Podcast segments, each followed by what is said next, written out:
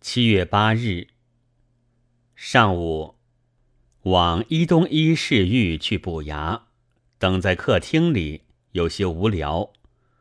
四壁只挂着一幅支出的画和两幅对，一幅是姜朝宗的，一幅是王之祥的。署名之下各有两颗印，一颗是姓名，一颗是头衔。姜的是狄威将军，王的是佛门弟子。午后，密斯高来，是直毫无点心。只得将保藏着的查嘴角生疮有效的柿霜糖装在碟子里拿出去。我时常有点心，有客来便请他吃点心。最初是密斯和密斯德一视同仁，但密斯德有时委实厉害，往往吃得很彻底，一个不留。我自己倒凡有项羽之感，如果想吃，又需出去买来，于是很有戒心了，只得改变方针。有万不得已时，则以落花生代之。这一招很有效，总是吃的不多。既然吃不多，我便开始敦劝了，有时竟劝的。怕吃落花生，如脂肪之流，至于因此逡巡逃走。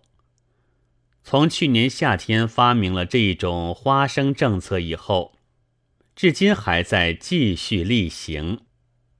但 Miss 们却不在此限，他们的胃似乎比他们要小五分之四，或者消化力要弱到十分之八。很小的一个点心，也大抵要留下一半。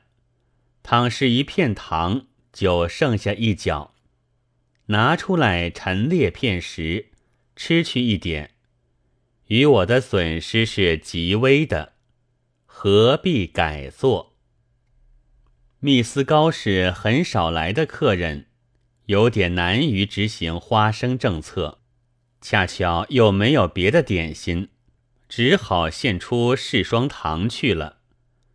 这是远道携来的名糖，当然可以献得郑重。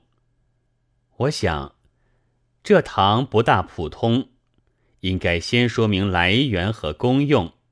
但是，米斯高却已经一目了然了。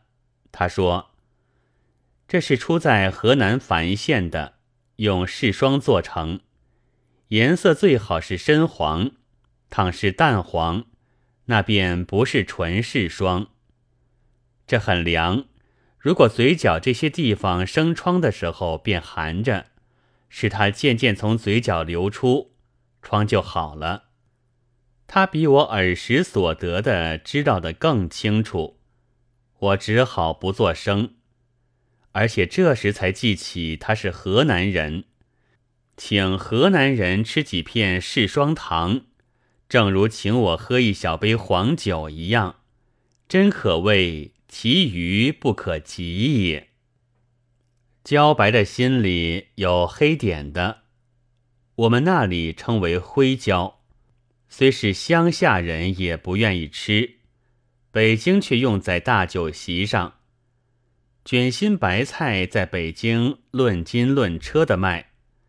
一到南边，便根上系着绳，倒挂在水果铺子的门前了。买时论两或者半株，用处是放在阔气的火锅中，或者给鱼翅垫底。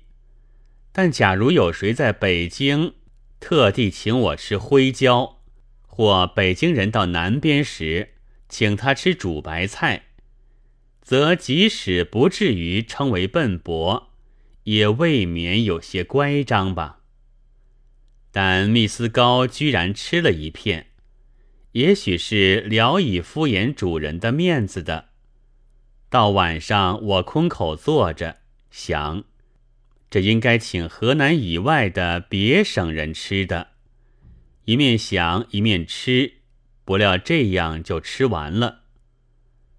凡物总是以稀为贵。假如在欧美留学，毕业论文最好是讲李太白、杨朱、张三，研究萧伯纳、威尔士就不大妥当。何况但丁之类。